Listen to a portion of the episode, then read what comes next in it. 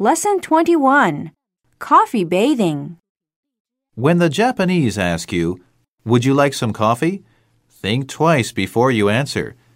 In Japan, it is quite popular to have a coffee bath. For about 20 US dollars, you can get a ground coffee bath. That is, they boil you in coffee. The coffee smells good, but you'll probably feel the heat. It sounds like fun, doesn't it? Well, the Japanese don't do it for fun. They believe it helps cure diseases. Who knows? Maybe it's true. But in spite of what they say, I'll just take my coffee in a cup, thank you.